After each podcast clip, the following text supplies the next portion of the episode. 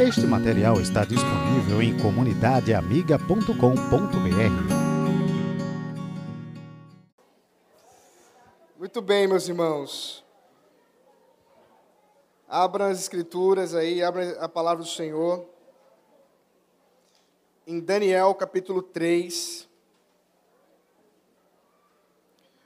O versículo 1 ao versículo 30 é o texto que vamos expor, é a história que nós vamos caminhar hoje.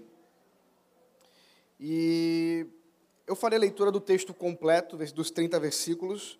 Os irmãos estejam atentos à palavra do Senhor.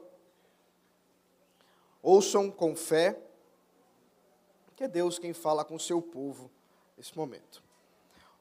O rei Nabucodonosor fez uma imagem de ouro que tinha 27 metros de altura e 2 metros e 70 de largura, que levantou na planície de Dura, na província da Babilônia. Então o rei Nabucodonosor mandou reunir os sátrapas, os prefeitos, os governadores, os juízes, os tesoureiros, os magistrados, os conselheiros e todos os oficiais das províncias para que viessem à cerimônia de inauguração da imagem que o rei Nabucodonosor tinha levantado. Então se reuniram os sátrapas, os prefeitos, os governadores, os juízes, os tesoureiros, os magistrados, os conselheiros e todos os oficiais das províncias para a cerimônia de inauguração da imagem que o rei Nabucodonosor tinha levantado. E ficaram em pé diante da imagem que Nabucodonosor tinha levantado.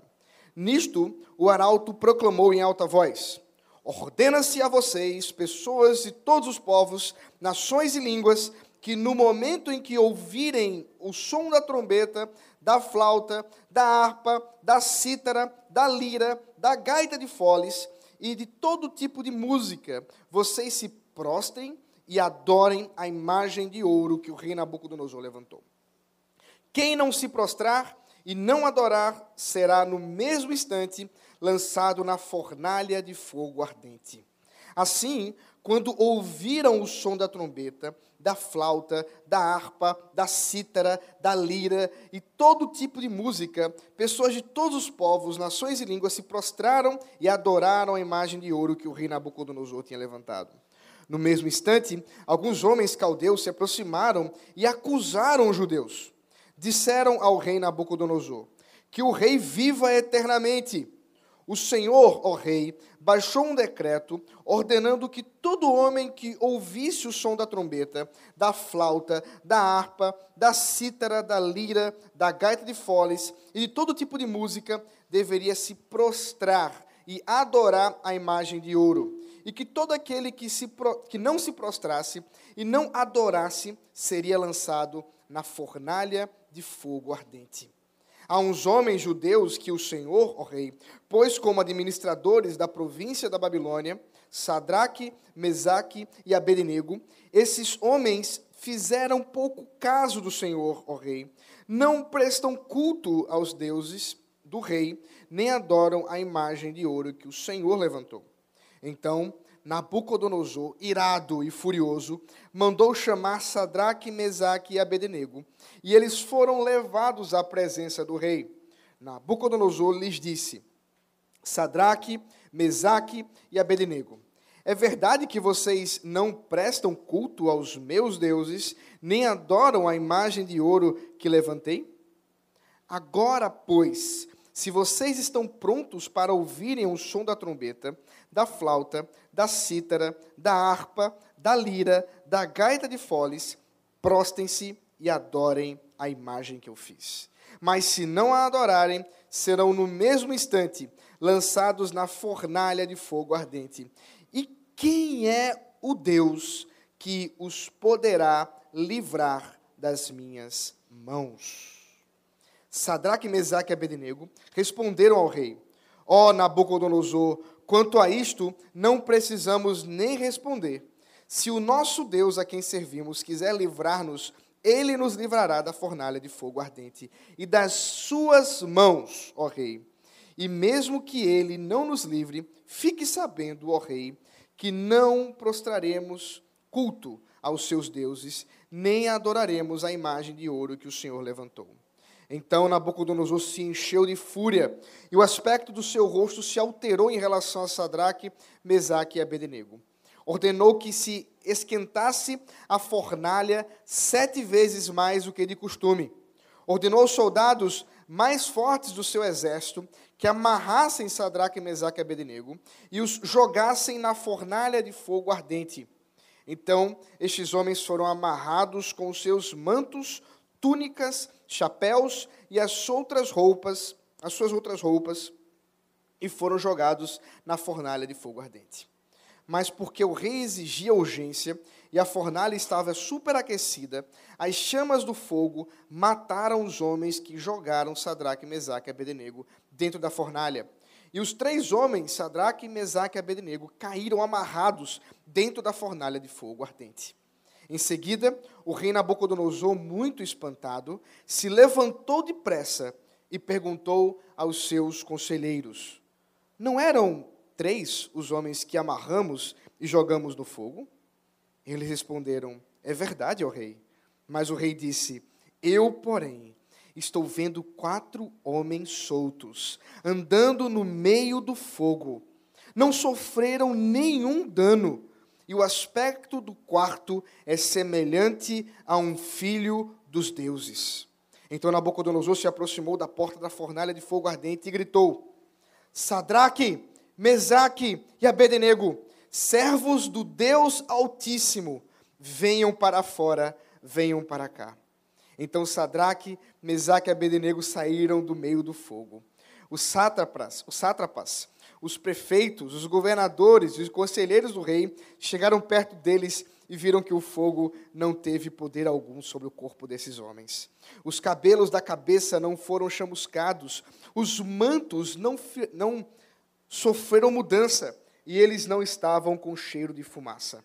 Nabucodonosor disse: Bendito seja o Deus de Sadraque, Mesaque e Abednego, que enviou o seu anjo e livrou os seus servos, que confiaram nele, pois não quiseram cumprir a palavra do rei, preferindo entregar o seu corpo a servir e adorar um Deus que não era o Deus deles. Portanto, faço um decreto ordenando que todo o povo, nação e língua que disser blasfêmia contra o Deus de Sadraque, Mesaque e Abednego seja despedaçado e que as suas casas sejam reduzidas à ruína, porque não há outro Deus que possa livrar como este.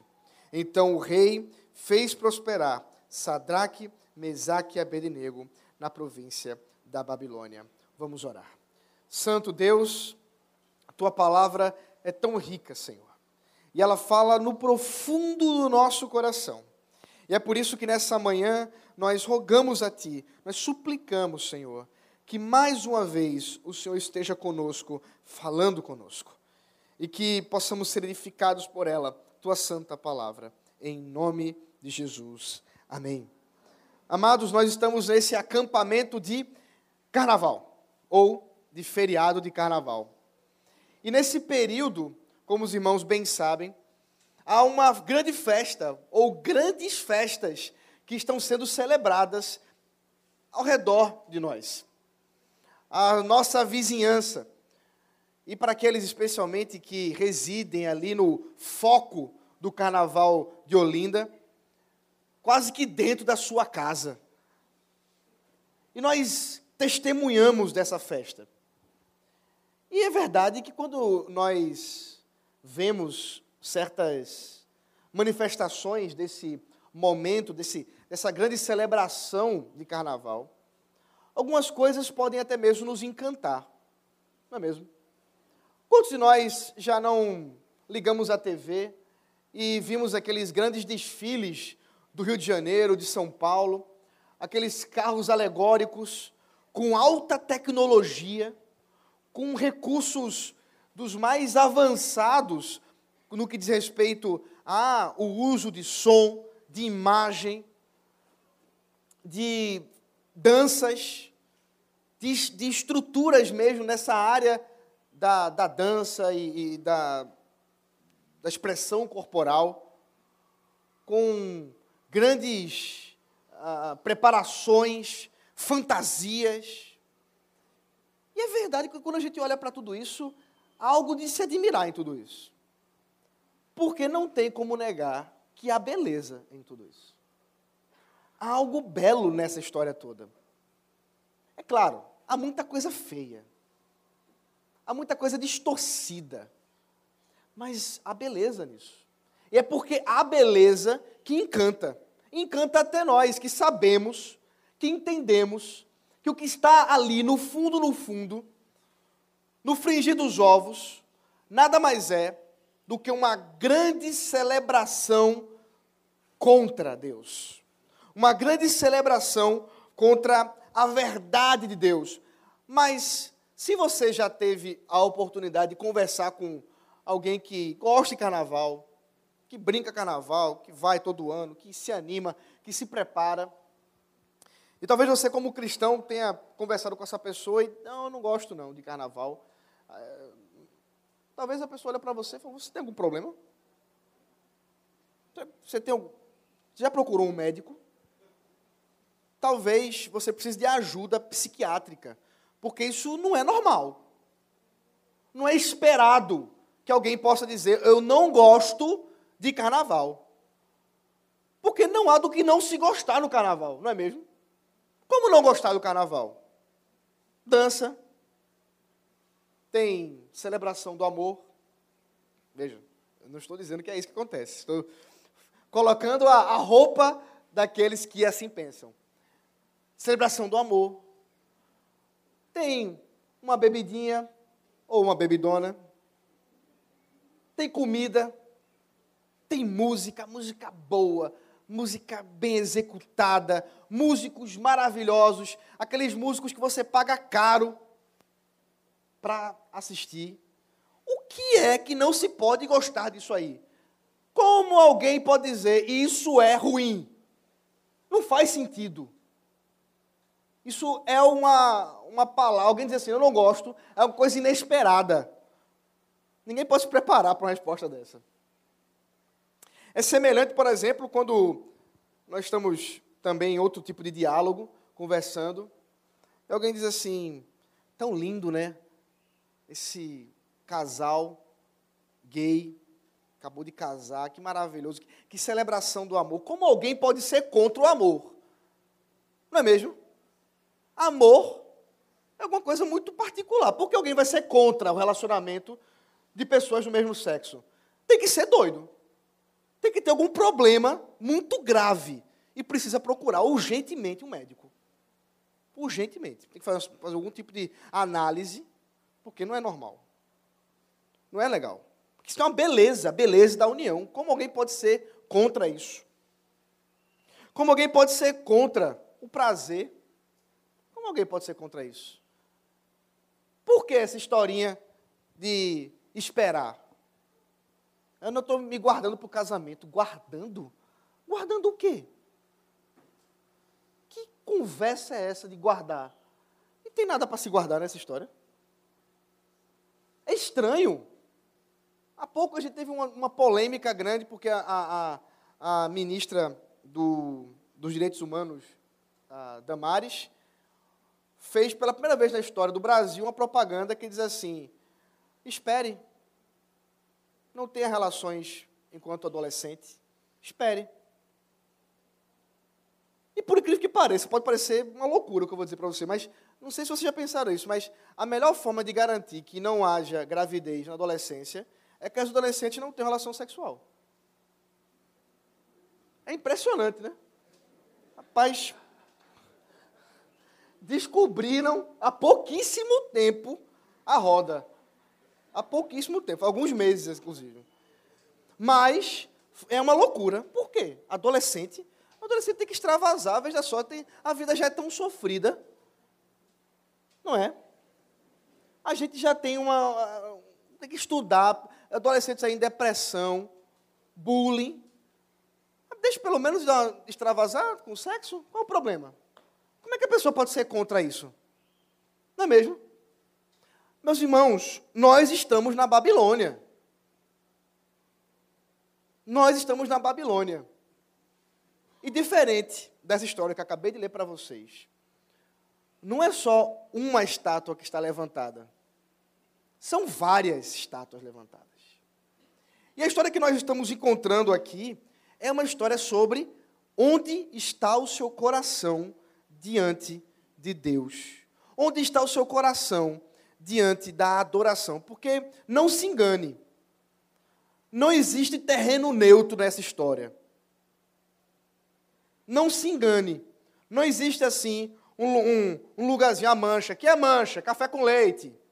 Não tem, não. Ou você está com a Babilônia, ou você está com a Nova Jerusalém, ou você está com o reino de Deus. Não tem meio termo. Ou você está se curvando diante da estátua de Nabucodonosor, ou das estátuas, como eu acabei de listar algumas, ou você está adorando a Deus. Não tem terreno neutro. Não tem um lugar em que você possa se esconder e dizer assim: aqui, beleza, aqui eu não estou ofendendo ninguém. Não. Porque nós somos, de maneira mais última e essencial, adoradores. Você é um adorador. E tudo que você faz corresponde a essa adoração. Todas as suas escolhas estão intimamente relacionadas com quem você está servindo, com quem você está adorando. E é por isso que essa narrativa está aqui para nos lembrar, não nos deixar esquecer onde está o nosso coração. Onde está o nosso fruto de adoração? Onde a quem estamos adorando ou a quem estamos servindo? E a grande pergunta que está em todo o texto, diante de uma resposta como essa que eu acabei de dar a vocês, você é louco? Você tem, tem algum problema no juízo? Você precisa procurar médico? É quem? Quem pode nos livrar nesse mundo hostil? Quem pode livrar como o Senhor? Essa é a grande pergunta. Quem pode livrar como o Senhor? Quem é como o Senhor? Quem é como o Deus de Judá? Quem é como o Deus de Israel? Quem é como o Deus da igreja presbiteriana de Casa Caiada? Quem é? Será que é Nabucodonosor? Vamos ver. Então, versículo 1 a 7, nós temos a instauração desse carnaval em Babilônia. E no caso aqui, o bloco que foi inaugurado chamava-se Unidos da Idolatria. E esse Unidos da Idolatria era o seguinte: deixa eu mostrar para vocês aí como é que era o negócio. O, a comissão de frente vinha com uma grande estátua, uma grande estátua. Para facilitar, facilitar a nossa vida, versões como essa que eu acabei de ler, que é a, a nova Almeida atualizada, já nos dá a, a, o tamanho por metros, não, não, dá por côvados. Mas, ainda assim, o que são 27 metros? Eu não, não sou uma pessoa que tem muita noção assim de altura, não. Mas é o seguinte: é um prédio de nove andares. Então você pensa em um prédio de nove andares, mais ou menos. Certo? Pronto. Agora imagine isso em ouro como uma estátua. Era isso que foi levantado por Nabucodonosor. É glória. Nabucodonosor estava instaurando o seu nome. Porque, como eu já mencionei para vocês antes, Babel, capítulo 10 lá de, de Gênesis, conta a história de homens que se articularam para fazer seu nome grande, para exaltar seu nome e construíram o quê? Uma torre uma grande torre chamada Torre de Babel. Deus não permitiu que isso acontecesse. Sua graça e seus juízos foram derramados ali. Mas aí nós temos essa estátua, à semelhança da Torre de Babel, que foi levantada nove andares de ouro. Nós não sabemos exatamente o que, que era essa figura. Até porque o, o tamanho, 27 de lar, é, 27 metros de altura e 2 metros e 70 de largura, aponta mais para uma estátua, algo mais como um, um, esqueci agora a palavra. É, É, não é, é, um totem poderia ser, mas é, é outra palavra que eu queria ler. Tem no Ibirapuera, como é bem grande. É, é, um, um obelisco, uma coisa mais fina. Mas alguns é, tentam é, é, é, pensar que pode se tratar de um busto de Nabucodonosor e o resto era uma grande coluna. São opções, nós não temos os detalhes do que se tratava, que imagem era essa que foi ali feita de ouro. O ponto é, e a gente não pode negar isso, que há pouco menos de nove anos, Nabucodonosor tinha tido um sonho, foi tratado pelo reverendo Rodrigo ontem, e nesse sonho, Nabucodonosor viu uma cabeça de ouro de uma estátua, e depois Daniel disse: oh, essa cabeça de ouro é você. Talvez Nabucodonosor pensou o seguinte: antes que chegue esse outro reino aí de prata, antes que venha essa conversa aí que Daniel falou, eu farei o meu nome. Eu farei todos me conhecerem mais ainda. Então, não só uma cabeça, mas um corpo inteiro de ouro, mas uma estrutura inteira de ouro. E foi o que ele fez.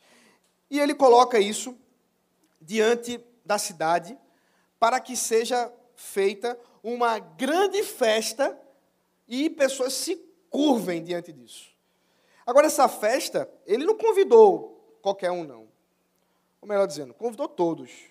Mas, em especial, vejam aí, que não poucas vezes, não poucas vezes foram citados os seguintes grupos: os sátrapas, os prefeitos, os governadores, os juízes, os tesoureiros, os magistrados, os conselheiros e todos os oficiais das províncias. Nabucodonosor quer mostrar para todos aqueles povos que estão sob o seu domínio a sua glória e dizer o seguinte: se curvem diante de mim e dos meus deuses, porque eu sou grande.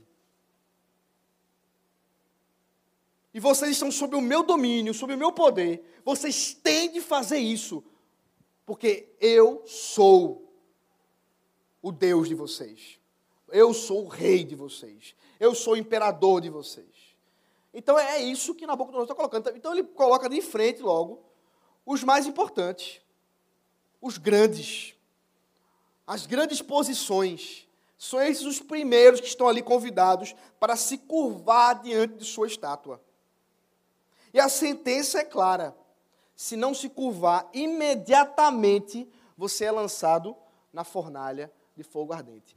Fornalha de fogo ardente é alguma coisa muito comum, o uso do fogo para tortura, para punição, muito comum nesse período. Já antes, isso, isso era alguma coisa comum, essas fornalhas eram usadas para muitas coisas, mas inclusive para né, a punição. E era um negócio terrível. Fornalha que podia chegar a mil graus Celsius. Era grande, com muita, muita lenha para queimar e realmente os corpos eram carbonizados de maneira terrível, trágica. Então, essa era uma tática, inclusive, porque, como é uma, uma forma de você matar que envolve gritos, ela é visualmente terrível, mas não só visualmente. Porque onde quer que você esteja, você vai sentir o cheiro da carne queimando das pessoas. Então imagine três, quatro, cinco, seis pessoas sendo queimadas vivas ao mesmo tempo. É, é uma cena trágica, terrível. Que, de certa forma, esses povos estão acostumados. Eles estão acostumados com a adoração a Deus, inclusive, que exigiam a queima de bebês.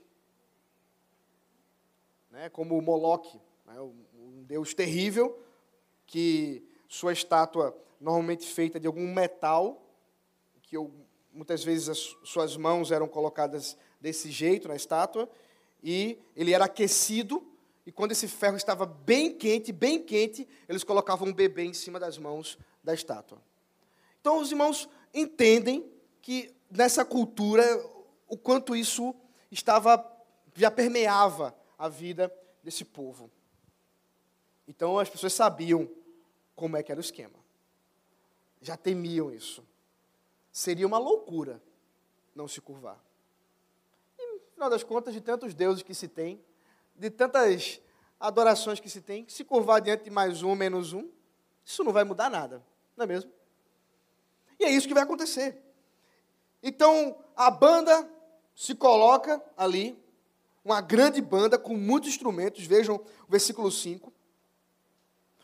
Ao som da trombeta, da flauta, da harpa, da cítara, da lira, da gata de foles e de todo tipo de música.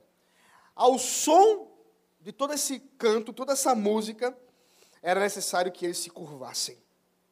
Era necessário que eles se colocassem diante desse dessa estátua para a adoração. Todos os povos, nações e línguas estariam agora, portanto, reunidos. Observe, num, numa mente de um imperador, na mente de, de alguém que deseja um domínio completo, a unificação, como eu já mostrei para vocês desde o capítulo 1, a ideia de expatriar aqueles que estão sendo dominados e aculturá-los na cultura daquele que domina é uma estratégia de dominação. É uma estratégia de perpetuar essa dominação, porque de alguma maneira você está enfraquecendo rebeliões. E a melhor forma de você enfraquecer ainda mais essas rebeliões é você conseguir unificar os povos para que eles tenham algum tipo de identidade que os unifique, a fim de que eles se submetam àquele que os unificou, Nabucodonosor. Ele está, portanto, reunindo povos de todas as línguas, nações, para se curvarem diante do seu domínio, diante da sua adoração. É, é isso que Nabucodonosor está fazendo aqui. É isso que ele está propondo aqui. É isso que acontece. A música toca e todos se curvam. Nabucodonosor está satisfeito. Imagine milhares de pessoas sendo, se curvando diante dessa estátua, nove andares, é grande, uma multidão. De repente, alguns homens, talvez eram, talvez fossem sábios, astrólogos, caldeus, porque eles têm acesso direto ao rei. Rodrigo falou ontem da dificuldade de você ter acesso ao rei direto assim, você não conseguia fazer isso. Mas esses homens tiveram, porque eles, o versículo diz, no mesmo instante, eles foram lá falar com o rei. Então, eram pessoas que tinham acesso ao rei de maneira mais rápida. Então, esses homens chegam até lá e dizem: Ó oh, rei, tu que vives eternamente. Veja só, já começa agradando, né? Existem homens aí, judeus, que o Senhor colocou na liderança, que o Senhor andou colocando aí em lugares destacados. Certamente esses homens estavam invejando esses judeus. E eles não se curvaram diante da sua estátua e nem diante dos seus deuses. Não estão adorando isso, não querem cultuar. Nabucodonosor se enfurece. Nós então vemos essa denúncia feita por, pelos caldeus invejosos. É interessante, inclusive, que nesse texto, no capítulo 3, o nome usado para os amigos de Daniel é Sadraque, Mesaque e Abednego não, não são seus nomes hebreus. E certamente porque está na boca dos pagãos, que usavam aqui os nomes que lhes foram dados. E Nabucodonosor então irado, extremamente irado contra aqueles que estão ousando desafiar o seu nome. Porque não se curvar diante desse ídolo que ele acabou de levantar de ouro é não se curvar, é não submeter à sua dominação, é não adorar aquele que está trazendo união a todos os povos.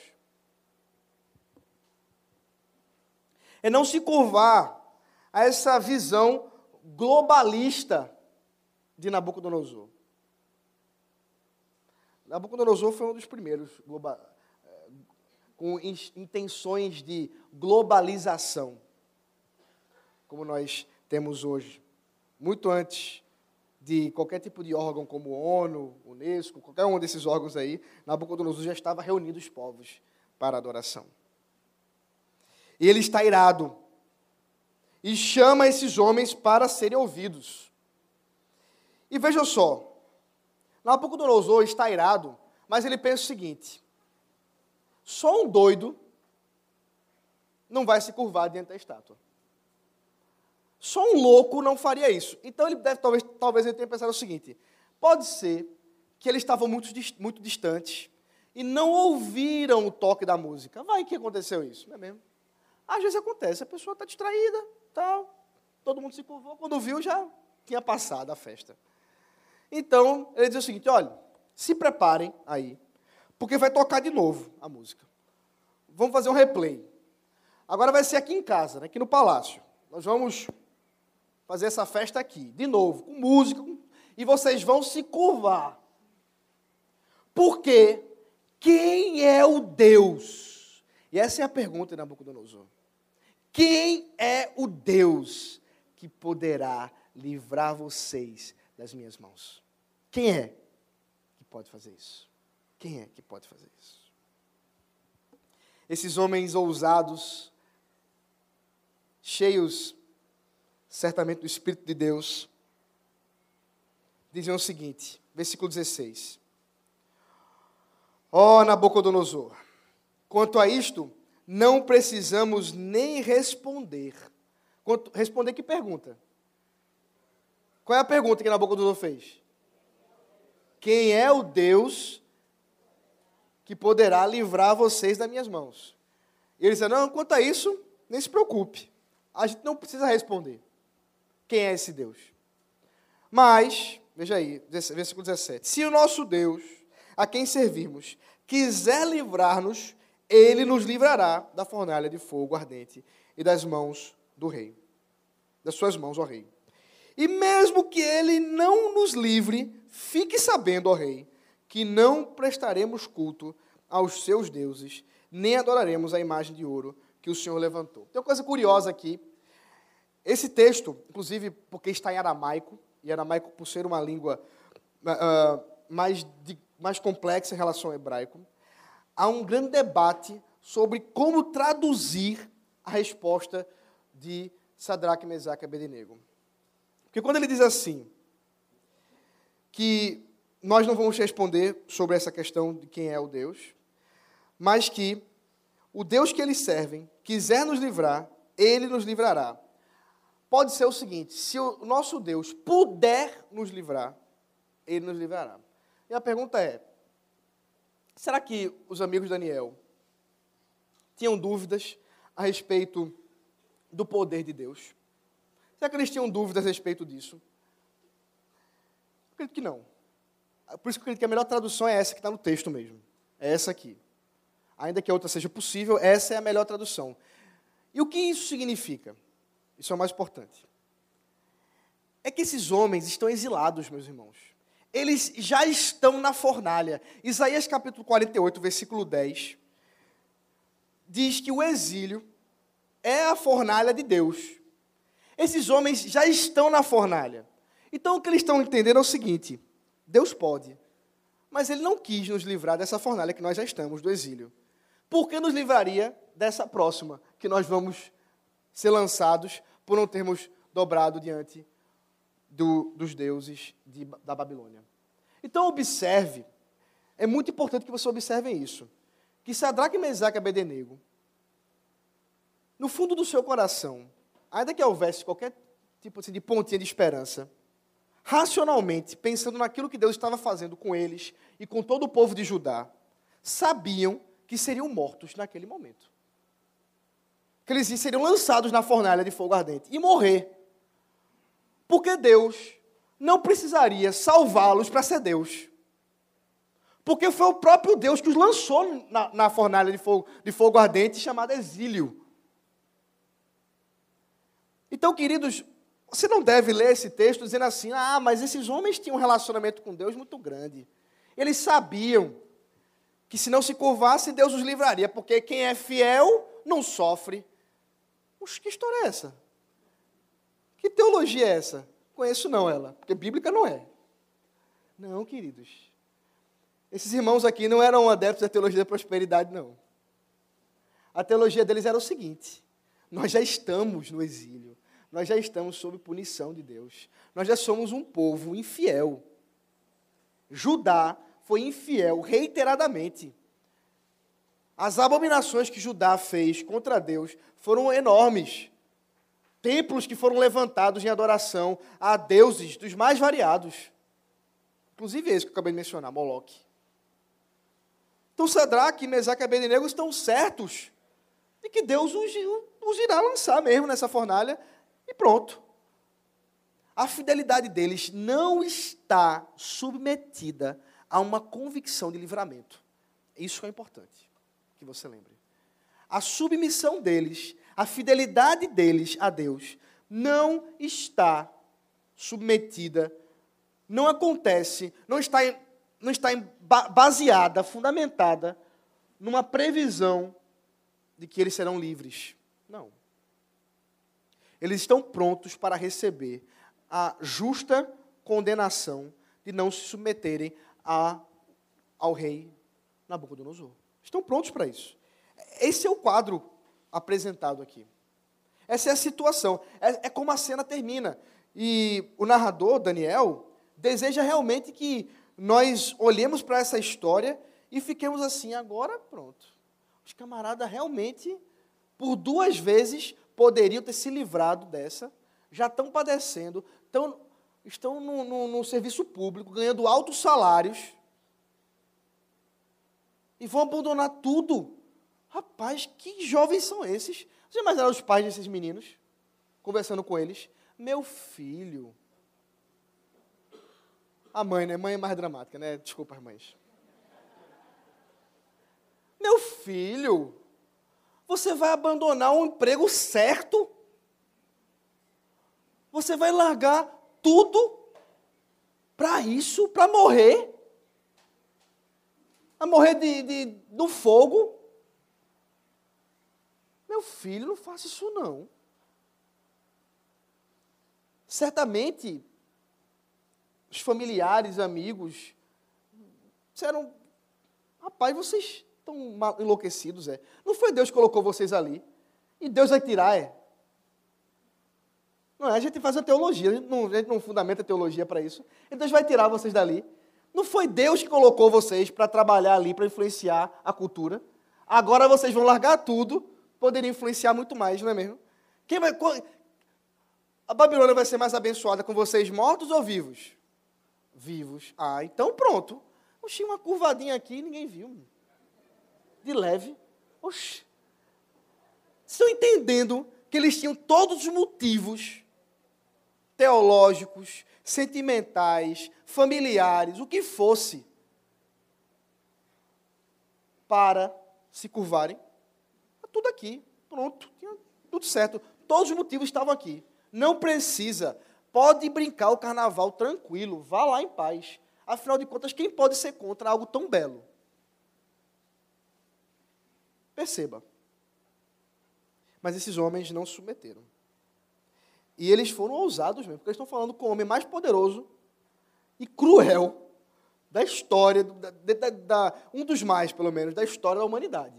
Estão olhando nos olhos dele e dizendo assim: é o seguinte, nem se preocupe, se esse Deus puder livrar, quiser livrar das suas mãos, ele livra. Mas se não quiser, a gente não vai se curvar diante dos seus deuses diante da sua estátua. Não vai. O que, é que falta Nabucodonosor fazer agora? Irado. O texto diz, versículo 19, veja, veja que Nabucodonosor não ficou só irado, não, veja só. Então Nabucodonosor se encheu de fúria e o aspecto do seu rosto se alterou. Vocês conseguem imaginar um homem tão poderoso, completamente fora da racionalidade? O que esse homem falou de palavrão, contra esses homens. O que esse homem xingou, porque eles, eles estavam humilhando Nabucodonosor. Eles precisavam aprender naquele mesmo instante.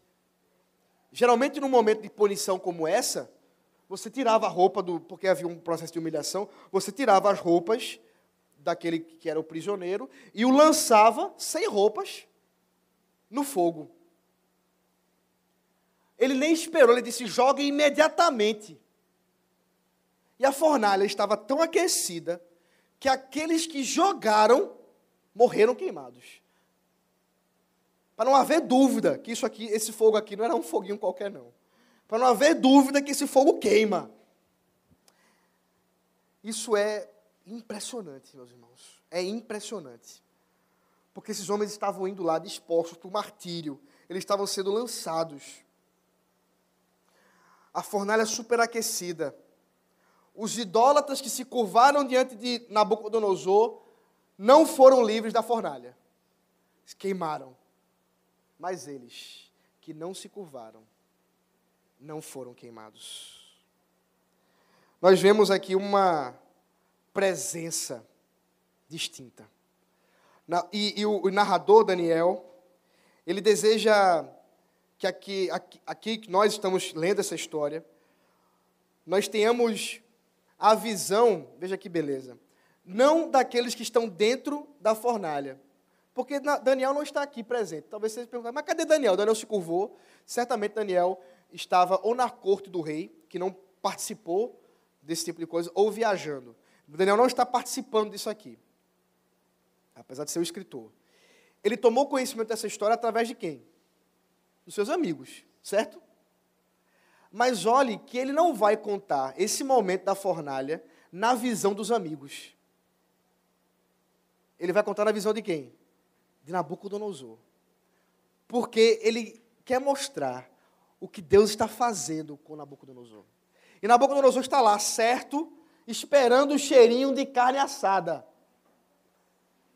Esses homens são lançados e ele espera o grito. Agora esses caras vão gritar. Está irado, meus irmãos. Ele quer a morte e dura sofrida desses homens. Nada não há barulho. Nabucodonosor se levanta, olha, conta. Não sei quantas vezes ele contou quantos homens tinha naquela fornalha. Porque certamente, talvez ele tenha dito assim: rapaz, o que, que me deram para beber, né? Traga um outro vinho, porque esse aqui tá demais. Nabucodonosor olha: um, dois, três, quatro. Quatro? E ele chama então os que estão à sua volta e diz: Quantos homens nós colocamos ali dentro? Não foram três? Foram. Mas eu estou vendo quatro. E o quarto tem um aspecto distinto. E o quarto tem aspecto de um filho dos deuses. É Nabucodonosor que estava dizendo. Ele não tem teologia bíblica, não, tá certo, meus irmãos? É a teologia dele. Ele está dizendo assim: ele tem um aspecto distinto e me lembra, eu não sei quantas vezes filhos de Deus ele andou, andou vendo por aí, não é mesmo? Mas alguma coisa chamou a atenção dele para aquele quarto homem, que o fazia ter a certeza de que não pertencia aos seres humanos, não pertencia a nós, ao nosso, à nossa raça ao nosso grupo. Não sei se era a altura, não sei se havia um brilho, faço a menor ideia, porque o texto não diz. Mas Nabucodonosor viu. Nabucodonosor viu e teve, e teve a certeza do que se tratava. E para a gente ter a certeza de que ele sabia do que estava falando, olha o grito dele. Versículo 26. Olha o grito de Nabucodonosor. Então, isso é muito curioso. Sadraque, Mesaque e Abednego estão na fornalha. Eles não se curvaram e não morreram. Aqueles que se curvaram morreram. Eles não gritaram. Quem gritou foi Nabucodonosor. E olha o grito de Nabucodonosor. Sadraque, Mesaque, Abednego, servos do Deus Altíssimo. Ele reconheceu. Ele disse: esse é o Deus Altíssimo. Está com eles. Ele percebeu que alguma coisa se diferente, uma presença estranha, santa, divina, surgiu. E esses homens foram libertos, livres da fornalha que nem Nabucodonosor poderia livrar. Porque aqueles que adoraram Nabucodonosor não foram libertos, não foram livres dessa fornalha. E a pergunta se inverteu. A pergunta se inverteu. Quem pode livrar das minhas mãos? É. Quem pode fazer o que esse Deus faz? Quem pode? Porque eu que sou o maior, não pude. Quem pode fazer mais do que esse Deus? E aí nós encontramos que o próprio Deus humilha Nabucodonosor. Então nós temos um processo interessante. O texto começa com a exaltação de Nabucodonosor e termina com a humilhação de Nabucodonosor. Em que ele reconhece, veja aí o versículo 28, após testemunhar que os homens não, os homens não tinham nem um cheiro de fumaça, nem cheiro de fumaça. Bendito seja o Deus de Sadraque, Mesaque e Abednego, que enviou esse anjo e livrou os seus servos que confiaram nele, pois não quiseram cumprir a palavra do rei, preferindo entregar o seu corpo a servir e adorar um Deus que não era o Deus deles. Aí veja o decreto. Portanto, faça um decreto ordenando que todo povo, nação e língua que disser blasfêmia contra o Deus de Sedraque, Mesaque e Abednego seja despedaçado e que suas casas sejam reduzidas a ruínas. Por quê? Porque não há outro Deus que possa livrar como este. Percebe? Nós temos Nabucodonosor, na boca dele, o desafio e na boca dele também a vitória. A vitória de Deus. Deus se, se mostrou presente ali. A presença do Deus entre nós se fez ali diante de Sadraque, Mesaque e Abednego naquela fornalha. E enquanto, Nabu, enquanto Nabucodonosor estava exaltado, agora humilhado. Enquanto ele pensava em unir os povos diante de si, ele terminou unindo os povos diante de um decreto de não blasfemar contra esse Deus. Veja, Nabucodonosor não precisa ter se convertido aqui, não. Ele tinha muitos deuses. Ele reconhecer mais um não é uma grande coisa. Mas ele reconhecer que esse Deus não, não é qualquer um, mas ele livra como nenhum outro, é grande coisa. Amados, essa história, vocês já devem ter percebido isso, aponta claramente para o nosso Senhor Jesus Cristo. Veja comigo Filipenses capítulo 2.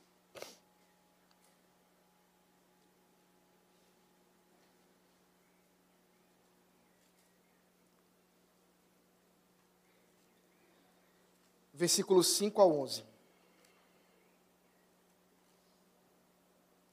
Nós vamos ter a inversão dessa história. Veja que interessante.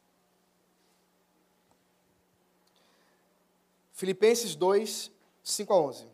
Tenham entre vocês o mesmo modo de pensar de Cristo Jesus, que, mesmo existindo na forma de Deus, não considerou o ser igual a, igual a Deus, algo que deveria ser retido a qualquer custo.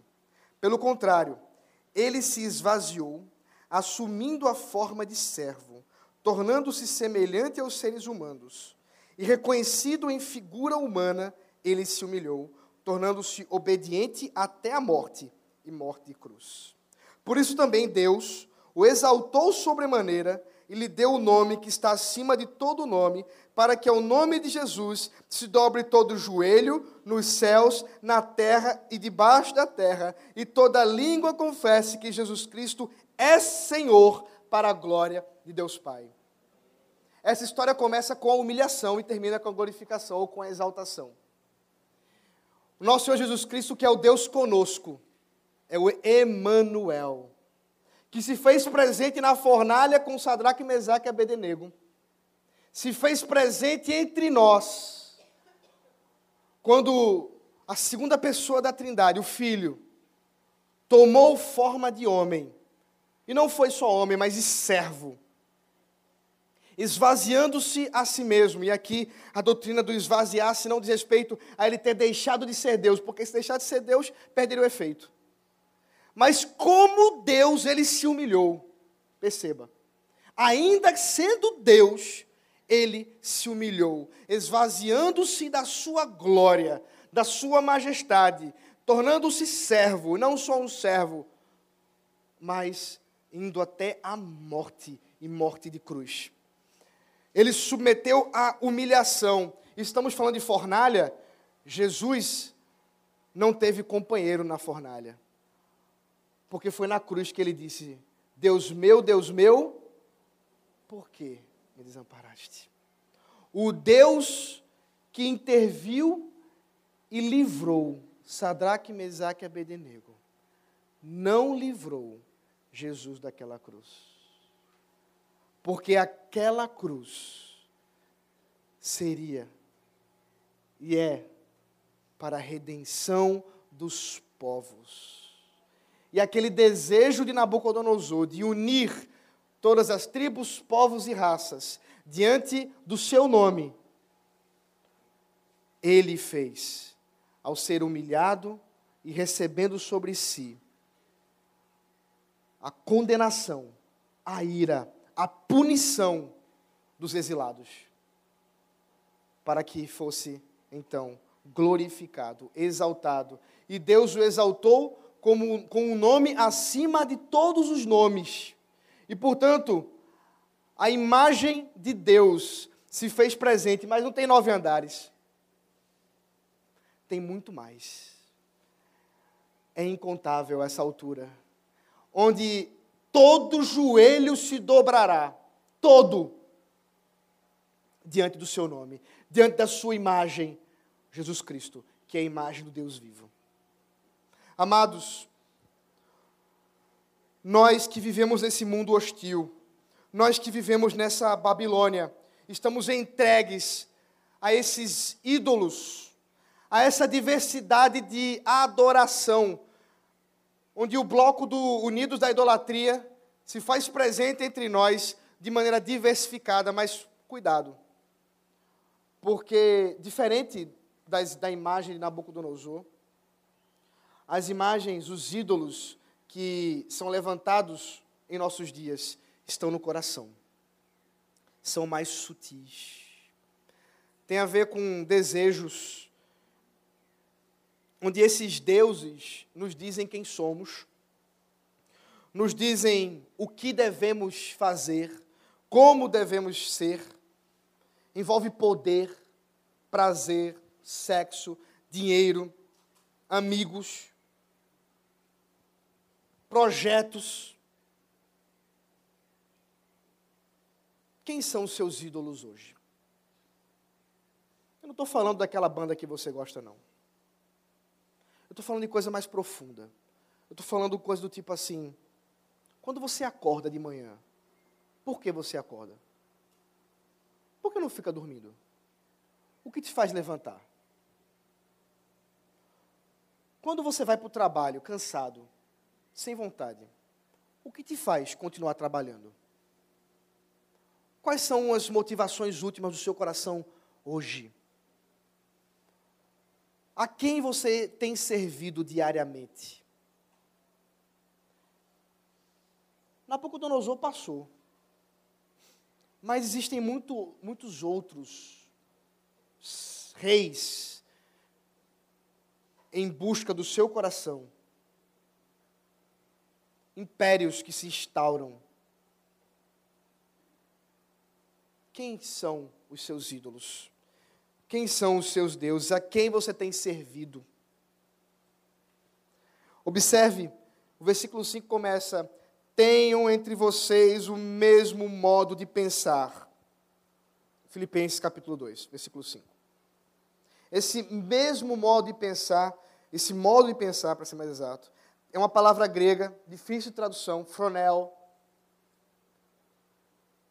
que é alguma coisa que tem a ver com sentimento, mas se externaliza na prática.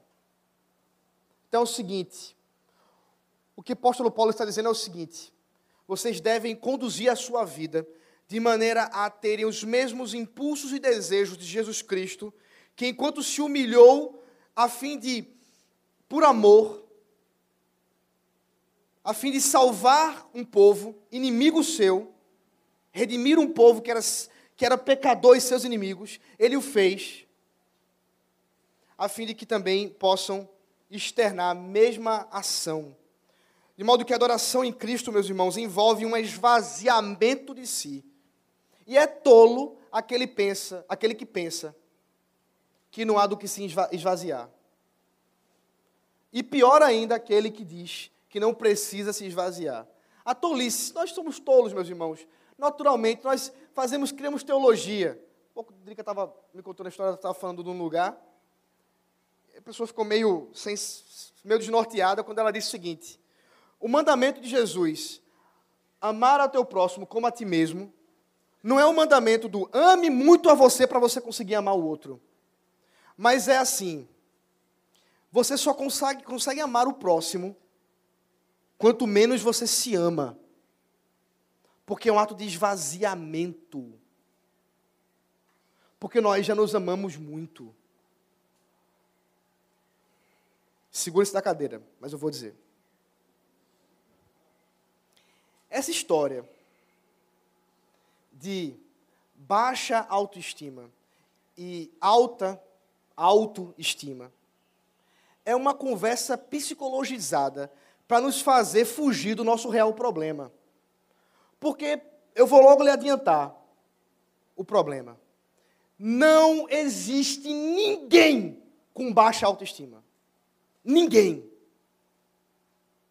Porque o pecado produz em nós uma egolatria natural que não há do bebê ao mais idoso aquele que nos se ame e nos se ame muito. E o problema da nossa idolatria é que nós olhamos para nós e pensamos assim: eu mereço mais, e o que eu tenho não é aquilo que eu mereço. E eu me frustro, me frustro e fico extremamente triste, porque eu queria uma realidade diferente daquela que eu acredito que eu mereço. Pois ele se esvaziou de si mesmo.